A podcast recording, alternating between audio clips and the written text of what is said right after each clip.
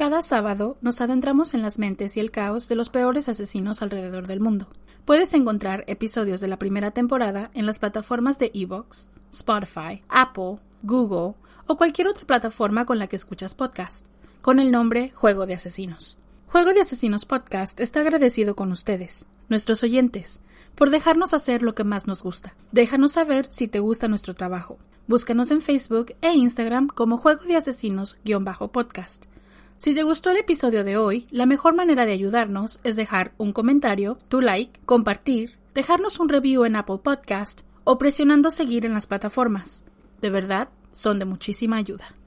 Advertencia. Este episodio contiene material que puede lastimar la sensibilidad de algunas personas, debido a la naturaleza gráfica y explícita de los crímenes de este asesino. Se recomienda discreción.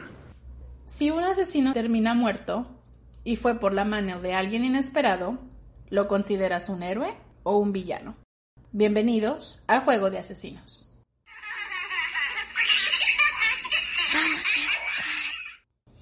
Familia, ¿cómo están el día de hoy? Hi. Hi, esperemos que estén súper duper bien. Hoy vamos a hacer un poco de housekeeping antes de comenzar. Sí. Porque hay varias cositas que queremos que hablar con ustedes. Claro que sí. Y primero, un recordatorio.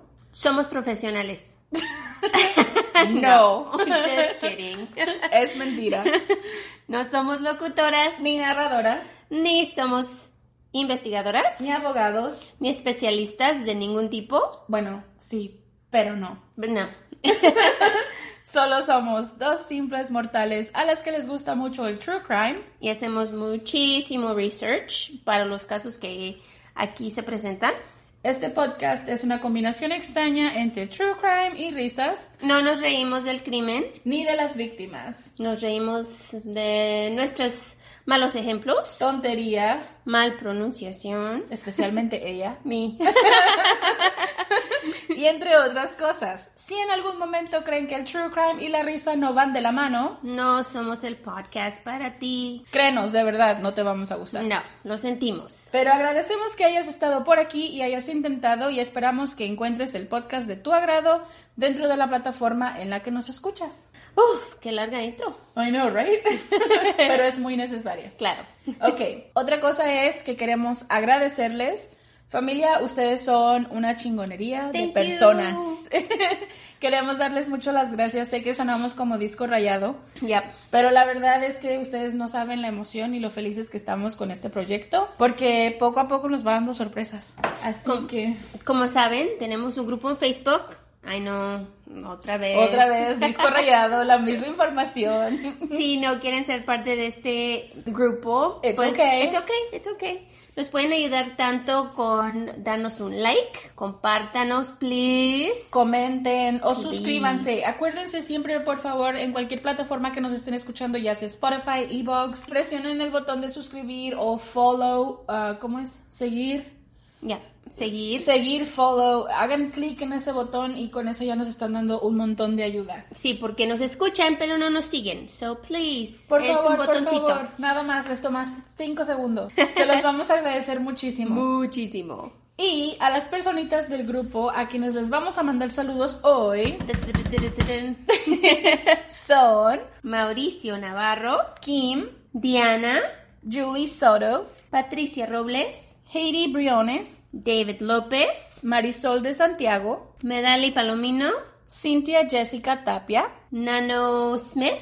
y David Velázquez. Gracias a todos Muchísimas gracias. Gracias por ser parte del equipo, de nuestro grupo, de este podcast y pues este proyecto que nos vuelve muy felices. Ya, sí, estamos muy, muy bien ahorita. Muchos seguidores, seguidores nuevos y no nos los esperábamos. de No, la verdad que no. Les digo que no. Así que muchísimas gracias. Estamos agradecidas al mil. Sí, los queremos muchísimo y les mandamos un saludo hasta donde ustedes estén. Ya, saludos, abrazos, besos.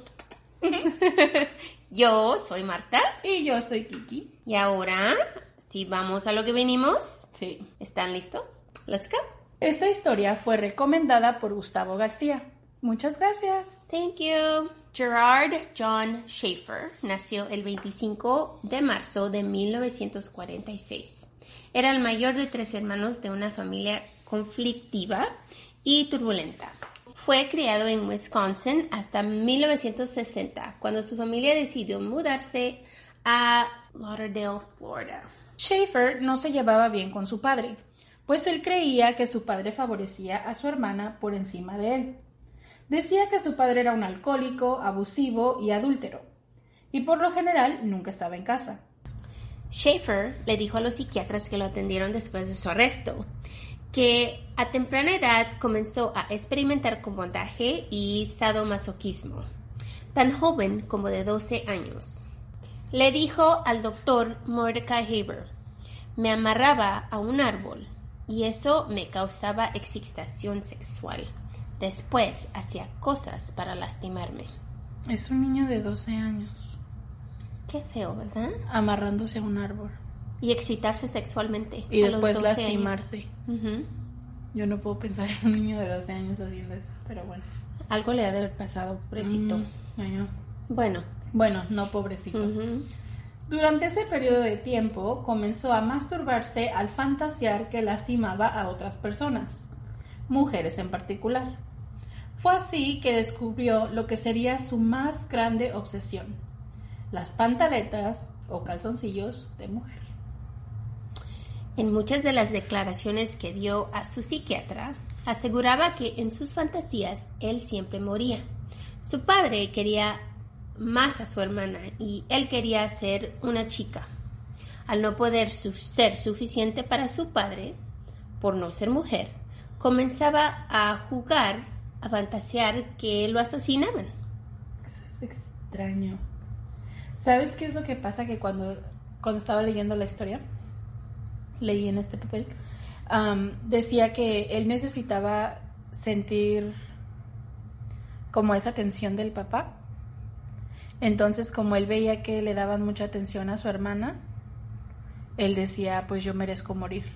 Y siempre fantaseaba con eso. Qué triste es querer la atención de los padres y que no te la den. Ay, no, pero de una forma tan extraña, ¿no? En 1966, Schaefer buscó ayuda para su desviación sexual y sus fantasías homicidas, pero la terapia no ayudó, pues con el tiempo comenzó a escuchar voces que le decían que debía asesinar. Hmm, ¿Esquizofrenia, tal vez? Ah, I don't know. Maybe. Maybe. Ese año pensó que ser padre de una iglesia católica era su llamado. Oh, yeah. porque escuchas voces, entonces vas a la iglesia y te conviertes Claro. en el padre. En el sacerdote. Sí, claro. Ok. Lógico, lógico. Oh, lógico, sí. Pero el seminario St. John no lo admitió porque le dijeron que no tenía suficiente fe. Qué Es- bueno. Right?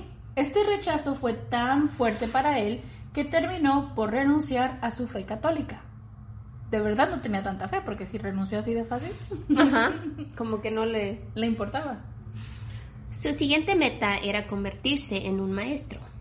Pensó que podía enseñar los valores americanos como honestidad, pureza, generosidad y amor. Pero Schaefer falló. No solo en uno, pero dos programas de student teaching. Pues trataba de imponer su propia moral y valores políticos a sus estudiantes. Ah, Hmm. No puedes enseñar a alguien si le estás obligando a que crea lo mismo que tú crees. No, imagínate que llegue tu niño a la casa y te diga cosas de esas. De que la- le enseñó el maestro. ¡Qué horror! ¡Ay, no! Y miren que no nada más pasa con los niños chiquitos, yo también tengo profesores que son así. Ya. Que, que tienes, a fuerzas tienes que escribir un papel que sea como con su visión, porque si no le ponen su visión, ellos se encabronan y te ponen cero. Como que no creen que otras personas Otras, tienen otras ideas. otras ideas. En 1968, Schaefer se casó con Marta. Yes. No, no, no. No, no, No, yo. esta Marta, No. otra Marta, ¿ok? Hay muchas Martas en las historias. Ya. Pues se casó con Marta Go. Pero las cosas no funcionaron y Marta pidió el divorcio en mayo de 1970 por crueldad extrema. Hmm. Interesante, ¿huh? Yes. Schaefer decidió irse unas semanas a Europa y al norte de África ese verano, pues para recuperarse del divorcio y de lo mal que se sentía. Al volver tenía una nueva meta en la vida, si no podía ser maestro ni párroco, entonces se convertiría en policía. Aplicó a muchos departamentos, entre ellos Broward County Sheriff's Office, los cuales lo rechazaron después de fallar su test psicológico. Aquí en los Estados Unidos, cuando vas a ser policía, no sabemos en otros países si funciona de la misma forma, pero aquí cuando vas a ser uh, policía tienes que pasar un número de test o de exámenes antes de poder ser oficial. No cualquier persona puede decir, oh, yo voy a ir a la academia y ya. No, tienes que pasar exámenes Físicos, físicos psicológicos. psicológicos, um, eh, un, un test de Escrito, ¿no? Un test escrito y un lie detector, lie detector test. Un poligraph. Un, Un polígrafo. polygraph. Así que tienen muchos tests que tienen que pasar. Más aparte les corren todo su background, todo lo que han hecho en el pasado. Ujú. También la, la policía. Pero es bien detallado. bien detallado. Le preguntan a tus a tus vecinos y, y agarran a seis personas que viven en tu vecindad, vecindad que son tus vecinos y les dan como unas una lista de preguntas que tienen que responder y hablan con tus vecinos, vienen por tu vecindad, es muy muy muy, Muy detallado. detallado. Así que el fallar el test psicológico es prácticamente Es la muy mayor, malo, es ajá, la es la mayor mayor del- parte que tienen. Yeah. No puede ni siquiera ser oficial. Right. Pero el pequeño departamento de policía de Wilton Manors lo aceptó así. Hmm. Son los Sí. 70. I don't know. Lo aceptaron sin haber pasado el test. En marzo de 1972, Schaefer fue conmemorado por su desempeño en una redada antidrogas, pero justo un mes después fue despedido. Las razones varían. Entre ellas se decía que no tenía sentido común. Mm, Mm, yo conozco mucha gente que no tiene sentido común. no soy yo. Pero el agente del FBI, Robert Ressler, y yo Oh, adoro este hombre, reportó que Schaefer fue pues disciplinado en múltiples ocasiones por pasar infracciones de mujeres por la computadora del departamento de policía, obtenía su información personal y después las invitaba a salir. What? Ya, so hagan de cuenta que ustedes van manejando, los detiene, los detiene el oficial Son muy guapas. y son mujeres, entonces él les da su ticket y todo, las manda en su camino y él se lleva esta información y las busca en la computadora, agarra toda su información personal y luego les llama para invitarlas a una Hey, ¿Quieren ir al No, ¿Cine? qué horror, ¿te imaginas? Eso es yo pienso que de las peores cosas como a- peores abusos de poder que hay. Porque toda tu información está ahí. En cuanto te agarran la licencia, tiene tu dirección, tu nombre, tu teléfono, todo. Imagínate eh, tener, eh, agarrar una llamada de un policía que te invite a salir, o sea, uno Eso como es- mujer, So, yo no me imagino esas mujeres que de repente te está llamando el oficial que te detuvo para darte un ticket. O sea, te has de decir que diablos hice mal para que me esté llamando un oficial. ya. ¿No? No, es... Entonces, es extraño, es de las cosas más raras que pasan. Pero pues cual sea que fuera la causa de su despido, ahora necesitaba pues un empleo. Para el fin de junio, el departamento de sheriff de Martin County lo contrató. Así que tuvo que mudarse a Stuart, Florida. En 1972, Schaefer levantó a dos hitchhikers, que son de esas personas que piden raite. Pamela Wells, de 17 años, y Nancy Trotter, de 18, en un highway cercano a una playa local. Les dijo que hitchhiking o pedir raite era ilegal en, Martin, en Martin County. Mentiras. o a lo mejor. No, si eran mentiras. Ok. y las llevó a, a su halfway house, que es un lugar donde ellas estaban quedando. E- y un halfway house es una institución que permite a personas con problemas físicos, mentales y emocionales o con records criminales a aprender a reintegrarse a la sociedad y poder mantenerse y cuidarse por, por sí mismos. Es, es una casa que los ayuda, pues. Ujú. Es como este en medio de salir de prisión y la sociedad de nuevo. Y esto usualmente está lleno, los halfway houses están llenos de personas con problemas de drogas. So, muchas de las personas que van a la cárcel por estar you know, drogados o cargar drogas o vender drogas o cosas así, cuando salen acaban en estos lugares. Y muchos de ellos son jóvenes que no saben cómo vivir su vida y pues aquí les enseñan. Les dan como trabajos y esas cosas. Y, les enseñan cómo moverse y ya en algún momento ya se pueden mudar de ese halfway house a la sociedad, a reinsertarse y ser productivos de nuevo. Yeah. So Schaefer ofreció reunirse con ellas a la mañana siguiente, fuera de servicio, hmm. y llevarlas a la playa él mismo. ok. Eso es extraño. Las chicas estuvieron de acuerdo, pero en lugar de llevarlas a la playa, Schaefer las llevó a una área pantanosa llamada Hutchinson Island. Allí comenzó a hacer comentarios sexuales. Luego sacó su pistola y les dijo a las chicas que planeaba venderlas como esclavas blancas a un sindicato de prostitución. Qué miedo. Lo sé. Y son, yo no, el problema es que y esto ya lo, había, lo había, lo he estudiado antes, es cuando ves a una persona con autoridad.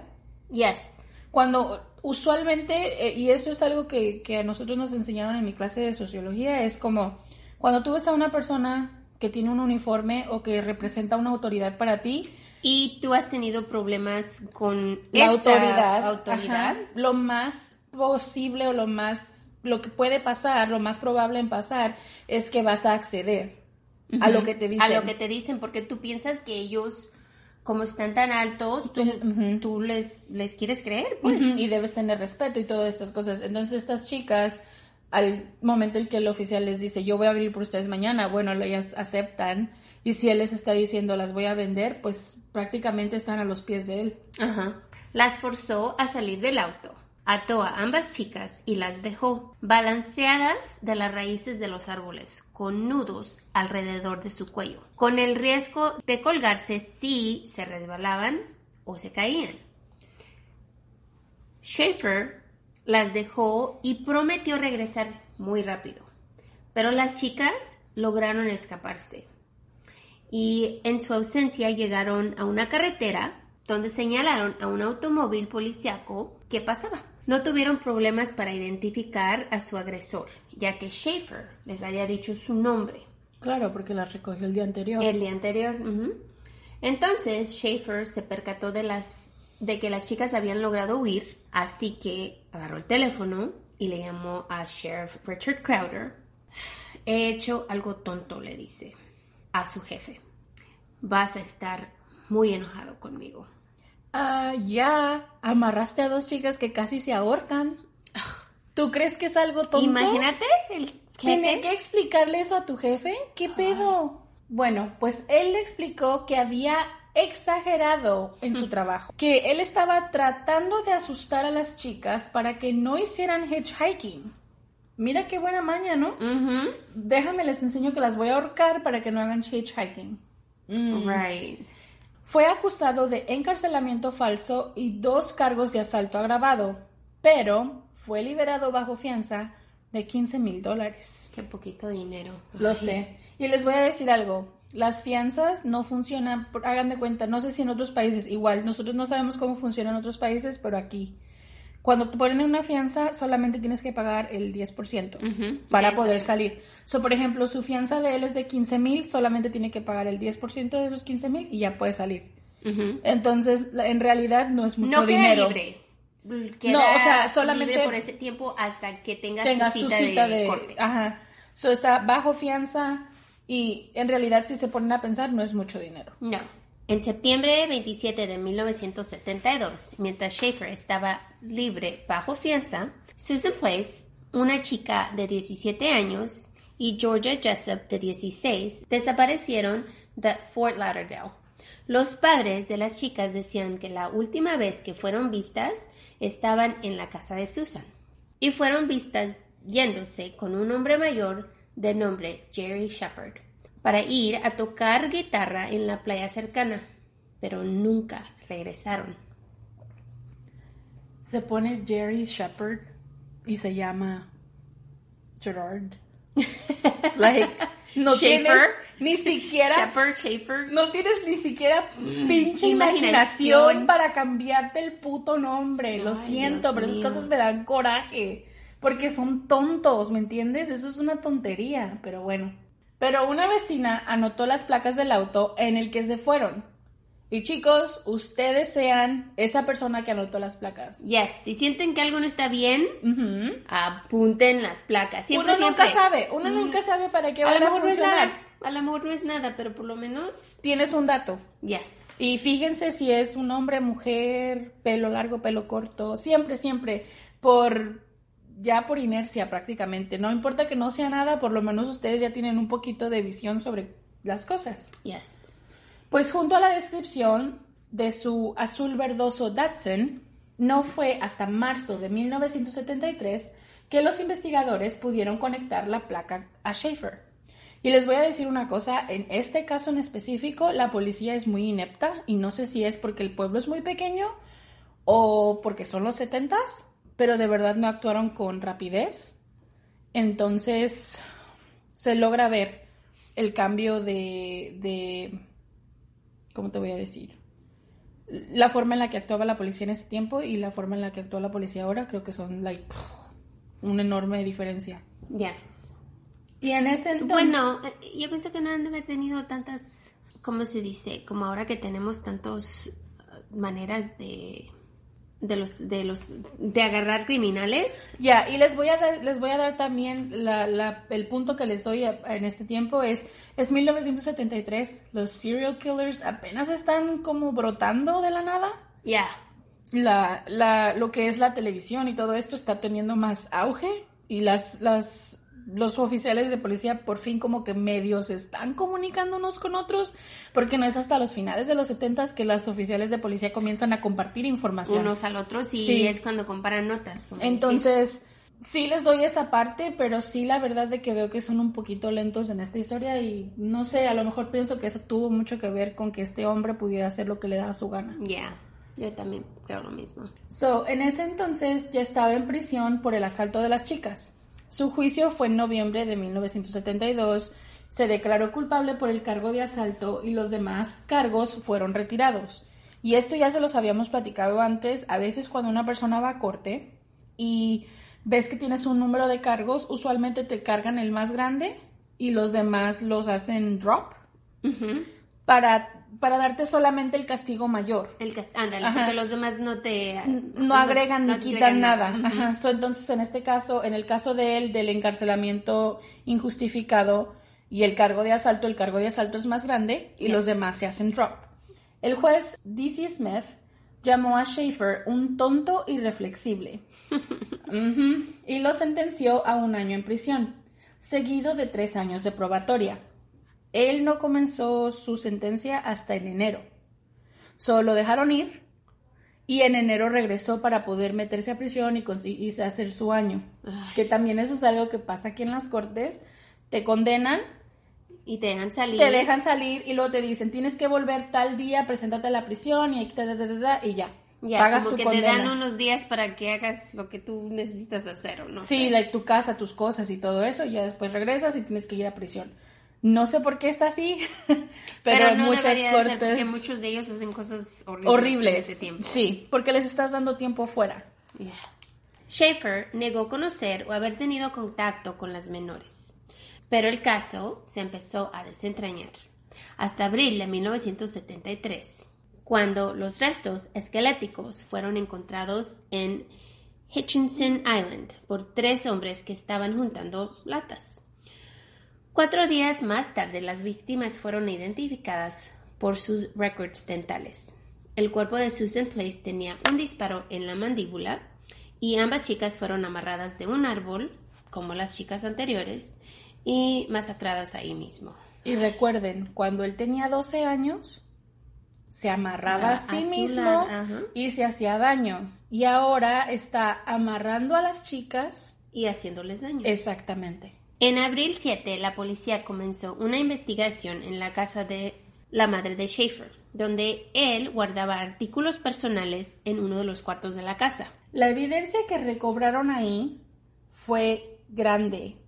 Había joyería de mujer, más de 100 páginas de escritos y dibujos de asesinatos y mutilaciones de jovencitas, recortes de periódicos sobre dos mujeres que desaparecieron desde 1969, pedazos de identificaciones que pertenecían a las Hitchhikers College Goodenough y Barbara Wilcox, ambas de 19 años. Ambas chicas habían sido vistas por última vez con vida en enero 8, tan solo una semana antes de que Schaefer fuera enviado a prisión. Hmm. ¿Se, recuerdan ese periodo de tiempo en el que estuvo libre? Ahí está. Dos chicas desaparecieron. Los restos no fueron encontrados hasta 1977 y no se pudo determinar la causa de muerte. En febrero del 69, una mesera local de nombre Carmen Hallock desapareció. Al parecer fue levantada de su casa. Su diente con amalgama de oro y parte de sus joyas también fueron encontradas en el cateo de la casa de su madre, pero no se hicieron los cargos pertinentes. Otra mujer desapareció en septiembre de 1969. Era vecina de Schaefer. Su nombre, Leigh Bonedis. Schaefer la acusó de que ella lo sedujo, ¿ok? Fue su culpa de ella por seducirlo y tentarlo, Mm. pues se desvestía con las cortinas abiertas. Su joyería también fue encontrada en la casa de su madre. No se hicieron cargos y sus re- restos fueron encontrados hasta 1978. ¡Qué hijo de puta! Me perdona, pero que, o sea, decir que no. Y otra vez que la policía ve tantas cosas Y no le hicieron cargos. y no les hacen cargos de esos. No, nada. Wow. Una pequeña de 13 años de nombre Mary Briscolina desapareció de Broward County en octubre de 1972. Sus restos fueron encontrados en 1973. No se pudo determinar la causa de la muerte y tampoco se hicieron cargos. Wow. A pesar de que sus joyas también estaban en la casa de la madre de Schaefer. ¿Cómo explicas que haya todas las joyas y todas las cosas, las pertenencias de estas chicas Tantas víctimas. en la casa del de la mamá de este hombre y nadie diga, oh, A ver. vamos a cargarlo por esto, like, vamos a darle una sentencia por ello? Nadie. think. Ah, si están aquí, todas sus cosas de ellas que han desaparecido y están muertas Ya. y todavía no. Oh, a lo mejor fuiste tú. No, no, no. Lo siento, pero eso ya es demasiado. Wow. Pues la lista de víctimas fue incrementando con el tiempo, pero Schaefer solo fue llevado a juicio por dos asesinatos, el de Jessup y Place. Fue detenido sin fianza en espera del juicio y fue condenado por dos cargos de homicidio en primer grado en octubre de 1973, con pena de cadena perpetua concurrente. Numerosas apelaciones, aproximadamente 20, Wow. Fueron rechazadas de manera uniforme por varios tribunales estatales y federales. Para 1990, la gente ya se había olvidado de Schaefer, hasta que una compañera de la high school publicó las historias que, se, que este monstruo escribía, insistiendo que era una pieza de arte. What? Claro, como todos los asesinos en serie, todos tienen ya sea pinturas, libros. ¿Y lo llaman pieza de arte? Arte, Mm. No. Cuando la policía sospechaba que eran confesiones de crímenes reales. En correspondencia con sus abogados, lograba decir entre líneas que sí era culpable de los homicidios, pero al final ya no sabíamos si decía la verdad, pues era muy manipulador y en todas sus entrevistas lo miraban sonriendo, contento, de una forma que intrigaba a cualquiera que estuviera enfrente de él. Era como, se bur- como que estaba burlando de todos a su alrededor. I know, cada que Ay, ves esas personas videos- me dan un coraje. Es una ansiedad que como les quieres golpear. Yeah, right in the mouth. Sí, porque están ahí enfrente de ti y, dices- y Y cuando con lo es- esa cara de mensos. Ya, y todos contentos y felices. Todas las fotos, las fotos que les voy a subir, porque les voy a subir las fotografías de este caso, am, en todas sale sonriendo. Está deteniendo su número de, su número que les ponen, you know, para su mugshot. Así Y- como el de nosotras. Ya, y él, y él está sonriendo. Es como si fuera, like, para él esto es un show, para él esto es como la llamada de atención de su vida. Con sus quin- 15 minutos de Ya, es horrible. Pues él envió varias cartas y en una de ellas le cuenta, envió varias cartas y una de ellas la cuenta de víctimas aumentó. Les voy a leer una cita de lo que él mismo escribió el 20 de enero de 1999. Como saben, siempre he insistido en la lista de 34 del fiscal del distrito Robert Stone. En 1973 me senté y elaboré una lista propia. Según mi recuerdo, mi lista tenía poco más de 80. No estoy reclamando un gran número, diría que corre entre 80 y 110 pero durante ocho años y tres continentes, una puta se ahogó en su propio vómito mientras veía cómo le sacaba las entrañas a su novia. No sé si esto cuenta como un asesinato válido. ¿Las embarazadas cuentan por dos? Uno se puede confundir. ¡Wow! ¡Qué hijo de puta! Como dice Kiki. Sí, lo siento, no hay de otra. No, es que es un. Yo lo siento, es hijo de puta y lo que le sigue, porque esto sí me da mucho coraje, se está burlando, se está burlando de las personas. Y así, se está burlando con tanto... Como si, como si es una charla de cualquier día. Ay, cuenta por dos. Like, ¿tú qué crees? En realidad, o sea, no, de verdad, esas cosas... Es, horrible. Es, es, no nada más es el crimen, es, está, está poniendo el dedo en la herida. Right. ¿Me entiendes? echándole sal a sí, la Sí, sí, sí, porque él está ahí parado diciendo, sonriente y, y no diciendo cosas y esta, esta historia en específico, ¿cómo va a decir embarazadas cuentan por dos? Like, ¿Qué te pasa? O, referirse a una mujer como una puta, no sé. A mí esas cosas me dan mucho coraje y esta historia fue de esas cosas que todas las historias me dan coraje, pero estas sí, estas, estas sí me pegan así como que bien personales. Sí, porque es muy fea. Sí. Bueno, seguimos. Años más tarde, cuando muchos libros de True Crime, entre ellos uno escrito por el agente del FBI, Wrestler, donde lo nombraban un prolífico asesino en serie. Wow. Debido al contenido de sus cartas. Él respondió poniendo demandas a todos los libros, pero las cortes le dijeron, vete a ya sabes dónde. Sabemos que tienes más asesinatos que los dos por los que se te sentenció. Y el juez William Steckler dijo que él solo estaba buscando la manera de llamar la atención de los medios. Por eso jode con poner demandas de defamación. He was just trying, solo estaba tratando de ser, oh, mírame, mírame, están escribiendo sobre mí. Sobre mí. Y están diciendo que soy un asesino en serie y yo no soy. No. Después de escribir lo que escribió, ¿es en serio? Un cerdo. Bill Haggerty, un ex agente del FBI que estudió a Schaefer para BICAP a principios de la década de los 80, lo llamó uno de los más enfermos. Si tuviera una lista de los cinco principales que incluyera a todos los asesinos en serie que ha entrevistado en todo el país, definitivamente estaría entre los cinco primeros. Pero familia, no sé si ustedes creen en la karma, pero yo sí.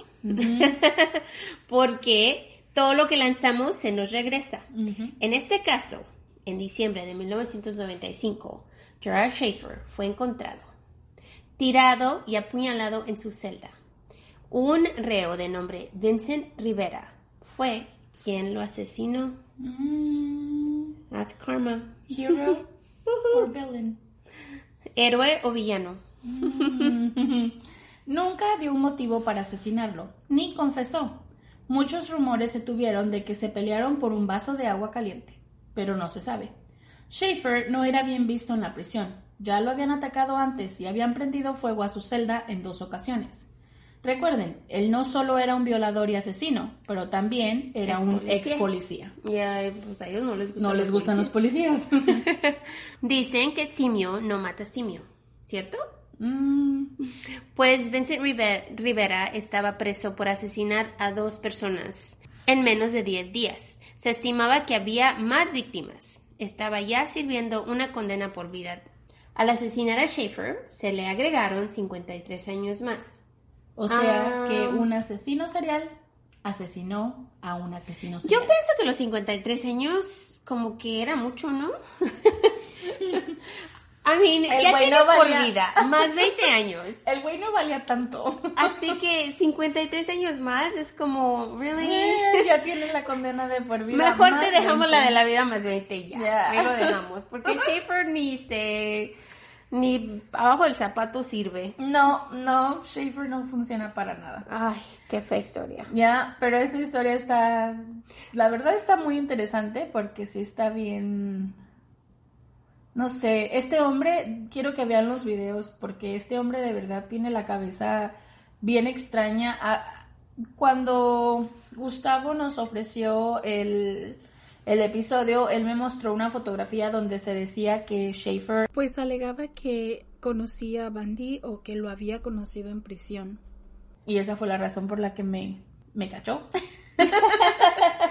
y la cosa es que en realidad sí estrangulaba a sus víctimas, pero su modus operandi era amarrarlas a los árboles y acuchillarlas o ahorcarlas o hacerles diferentes tipos como para infligir dolor. Entonces, am, cuando a él le hacen todas estas entrevistas, él solamente está tratando como de llamar la atención. So, la única razón por la que dicen que, que estaba haciendo eso es porque él dijo en algún momento en alguna entrevista loca que tuvo su primer encuentro con el asesino condenado Ted Bundy, según él, cuando estaban presos. Supuestamente Bundy siempre fue 100% respetuoso con él. Lo trató como como un aprendiz, por así decirlo, según él porque supuestamente Bundy confesó que había sido inspirado por el caso de Schaeffers para matar a dos víctimas en un solo día en 1974. Con Bundy, Schaeffer debatió puntos como el asesinato, el problema de los gusanos en los cuerpos y las técnicas de limpieza de tapicería después de que las víctimas moribundas orinaran, vomitaban o tuvieran excremento en sus autos. Y la razón por la que hicimos este es porque hay varias veces que han preguntado en nuestro grupo que si es un héroe una persona que mata a un asesino. Así que pues esto es va por lo mismo, ¿no? A ver, les dejamos de- la pregunta la al aire. al aire, así Sí, que la pregunta está al aire. Ustedes díganos héroe o o villano. villano. O nada de los dos, los dos se lo merecían. Ustedes díganos. Sí, por- pero igual, esto para mí fue, esa historia tuvo buen final, porque este hombre, No merece estar vivo. Son demasiadas niñas. ay, y, y la, la manera tan más fea que las, Ujú. las asesinó, ay, qué feo. Bueno, gracias por escuchar como siempre, Hasta aquí les dejamos esta historia. os queremos muchísimo, y otra vez no se les olvide, share, share, like, like, comentarios. Sí, comentarios, share, like y follow. No se olviden de seguir, por, por, favor, síganos, nos ayudan muchísimo. Sí, muchísimo. Igual, como, como siempre, los queremos que tengan buen fin de semana. Sí, y buen inicio de semana también. Ya. Hasta el miércoles. Bye. Bye.